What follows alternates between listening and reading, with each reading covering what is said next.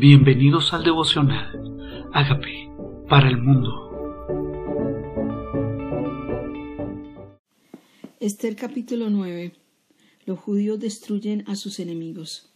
En el mes duodécimo, que es el mes de Adar, a los trece días del mismo mes cuando debía ser ejecutado el mandamiento del rey y su decreto, el mismo día en que los enemigos de los judíos esperaban enseñorearse de ellos, sucedió lo contrario, porque los judíos se enseñorearon de los que los aborrecían.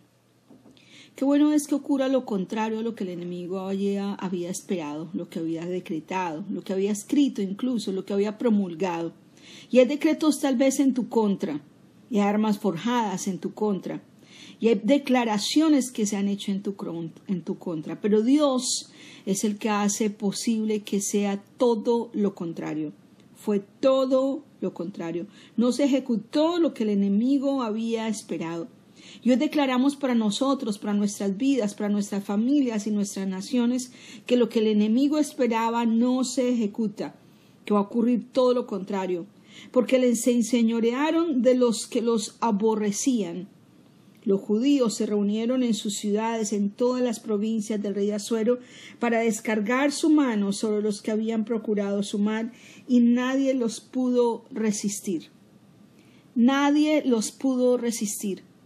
Como dice su promesa, nadie te podrá hacer frente todos los días de tu vida, como estuve con Moisés, estaré contigo.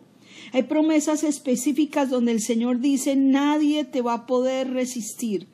El enemigo no va a tener cabida porque cuando nos sometemos a Dios, el enemigo huye. Dice, los judíos se reunieron y entonces nadie los pudo resistir por el temor de ellos había caído sobre todos los pueblos. Y todos los príncipes de las provincias, los sátrapas, capitanes, oficiales del rey, apoyaban a los judíos porque el temor de Mardoqueo había caído sobre ellos. Ya no era solamente el pueblo, había un personaje que había sido honrado delante de los demás porque Dios no se queda con nada. Eso que tú has hecho en lo secreto, tu Dios lo, recompensa en público. Y Mardoqueo había sido un testimonio claro de que no se quiso arrodillar delante de Amán y Dios lo honró a él. Dios hizo todo lo opuesto, todo lo contrario ocurrió. Había una horca para él y quedó ahorcado su enemigo. Claro que los demás tenían que tener temor de Mardoqueo. Dice, Mardoqueo iba engrandeciéndose. Dice, pues Mardoqueo era grande en la casa del rey y su fama iba por todas las provincias. Dios quiere engrandecimiento y declaramos honra para tus siervos, para tus hijos que te obedecen, su fama por todas las provincias. Y Mardoqueo iba engrandeciéndose más y más. ¿Qué tal si le decimos, Señor, que tus hijos se engrandezcan más y más porque te van a representar? Que tus hijos que son humillados delante de ti, humildes delante de ti, sean exaltados delante de los hombres y que no haya decrecimiento, sino incremento en cada uno, que haya expansión, Señor. Hoy declaramos expansión, multiplicación, honra, favor, gracia para cada uno de los que han sido fieles delante de ti, que están en tus atrios cada día, Señor.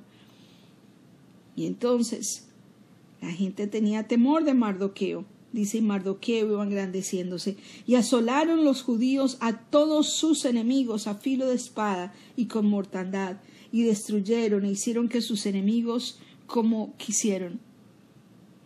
¿Será que Dios se molesta que se peleen contra el enemigo que queramos que el que quería hacernos mal no viva bien? Pero Dios nos enseña, esto es en el Antiguo Testamento, Jesús nos enseña que amemos aún a los enemigos, que los amemos, que bendigamos a los que nos maldicen. Y aquí está, Dice, en Susa, capital del reino, mataron y destruyeron los judíos a quinientos hombres.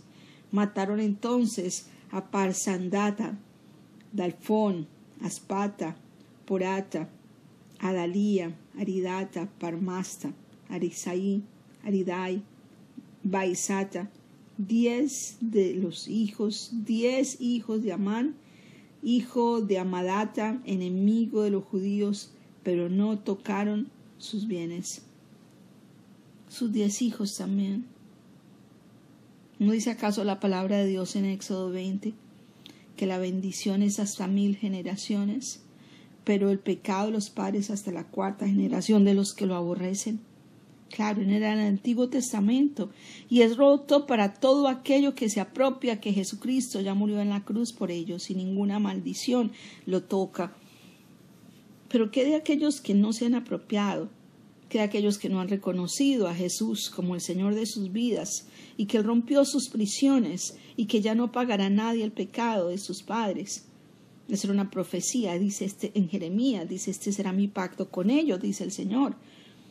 Nadie va a morir por el pecado de sus padres. Nadie va a decir que los padres comieron uvas agrias y los hijos de los, los dientes de los hijos tienen dentera. Pero era el Antiguo Testamento. Y Naamán no se había convertido a Cristo. Y sus hijos vieron las consecuencias del pecado de su padre. Diez murieron. Diez murieron. Dice, el rey el mismo día se dio cuenta el rey acerca del número de los muertos en Susa, residencia real. Y dijo el rey a la reina Esther, en Susa, capital del reino, los judíos han matado a quinientos hombres y a diez hijos de Amán. ¿Qué habrán hecho en otras provincias del rey? ¿Cuál pues es tu petición y te será concedida? Porque más de tu demanda y será hecha. Y respondió Esther, si place al rey, concédase también mañana a los judíos en Susa que hagan conforme a la ley de hoy, y que cuelguen en la horca los diez hijos de Amán. Y mandó el rey que se hiciese así. Se dio la orden en Susa, y colgaron los diez hijos de Amán, y los judíos que estaban en Susa se juntaron también el catorce del mes de Adar, y mataron en Susa a trescientos hombres, pero no tocaron sus bienes. En cuanto a los otros judíos que estaban en las provincias del rey, también se juntaron y se pusieron en defensa de su vida y descansaron de sus enemigos y mataron de sus contrarios setenta y cinco mil, pero no tocaron sus bienes. Esto fue en el día trece del mes de Adar y reposaron en el día catorce del mismo y lo hicieron día de banquete y de alegría. ¿Cuál será el día que reposamos de nuestros enemigos? Qué bueno es que Jesucristo venció en la cruz y sometió a todos sus enemigos bajo el estrado de sus pies. Todo enemigo espiritual ya ha sido vencido, todo enemigo de temor, de, de incertidumbre, de angustia, de enfermedad, de maldición, de juicio, de mentira, todo espíritu ha sido ya juzgado. Jesús venció en la cruz y sometió a todos sus enemigos hasta el estrado de sus pies podemos celebrar, podemos darle gracias de antemano, declarando que hemos declarado, que hemos hecho usado la autoridad que tenemos en el nombre de Jesús, para no permitir que el enemigo tome ventaja alguna sobre nosotros.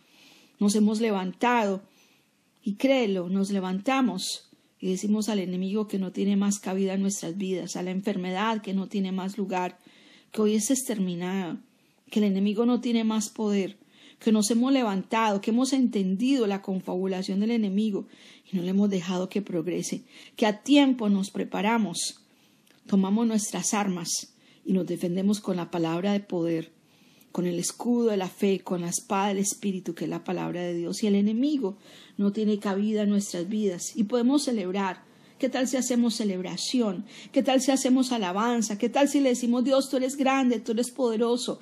La alabanza es reconocimiento de que tú peleaste nuestra batalla, que Jesucristo venció por nosotros, porque los judíos de Susa hicieron fiesta, hicieron fiesta, hubo gran regocijo, hubo banquete, porque reposaron de sus enemigos. Por tanto, los judíos aldeanos que habitaban en las villas sin muro hacen a los catorce del mes de Adar el día de alegría y día de banquete, un día de regocijo para enviar porciones cada uno a su vecino. Y escribió Mardoqueo estas cosas y envió cartas a todos los judíos que estaban en todas las provincias del rey, a sueros cercanos y distantes, ordenándoles que celebrasen el día duodécimo del mes de Adar y el día, el día decimoquinto del mismo de cada año.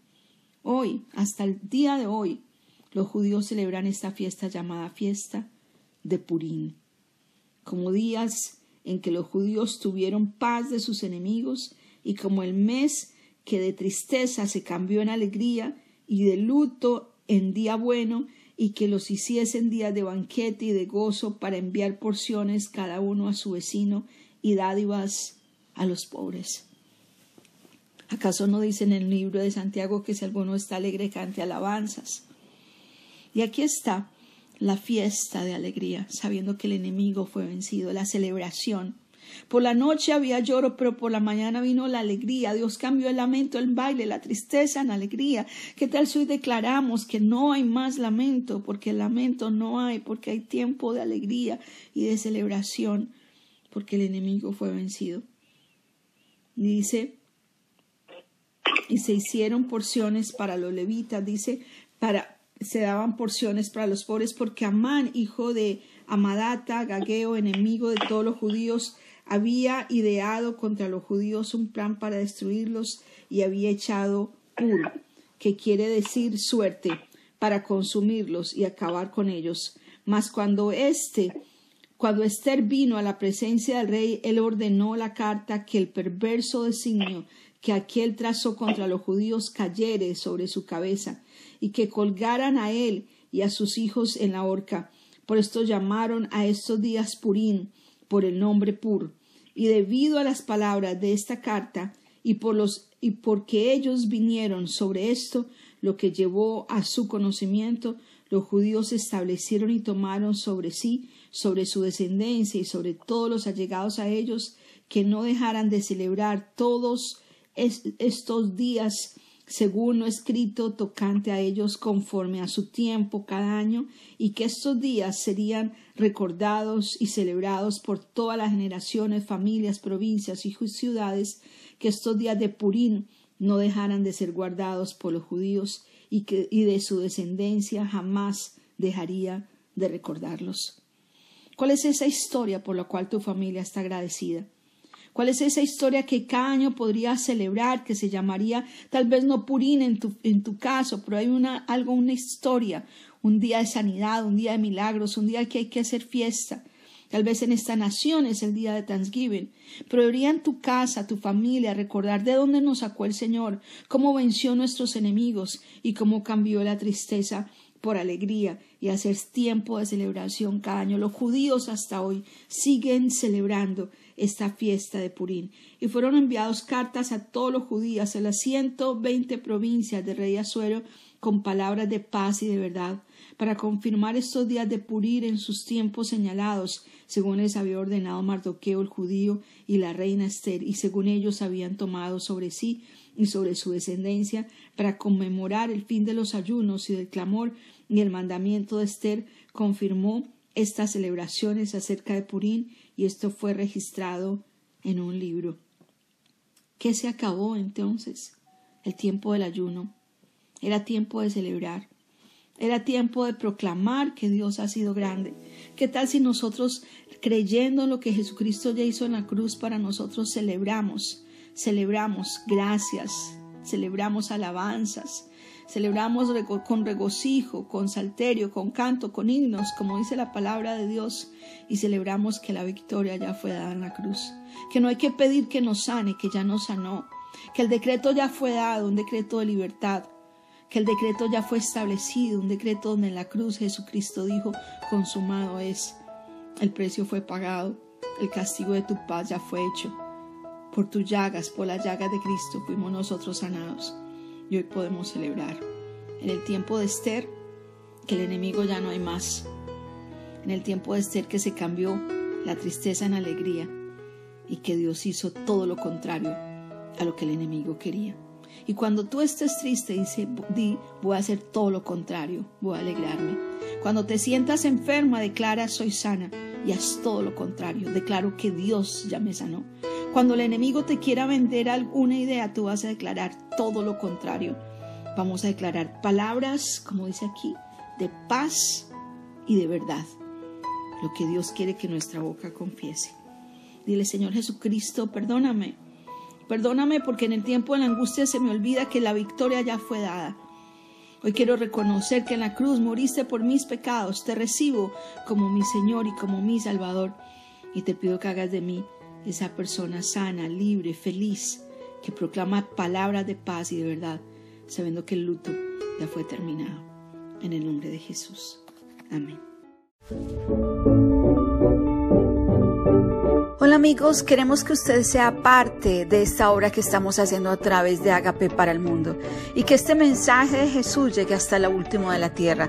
Si quieres donar en nuestra página web puedes hacerlo en agapeparalmundo.org o también a través de Cele en agapeoficial.gmail.com. Dios bendiga tu generosidad.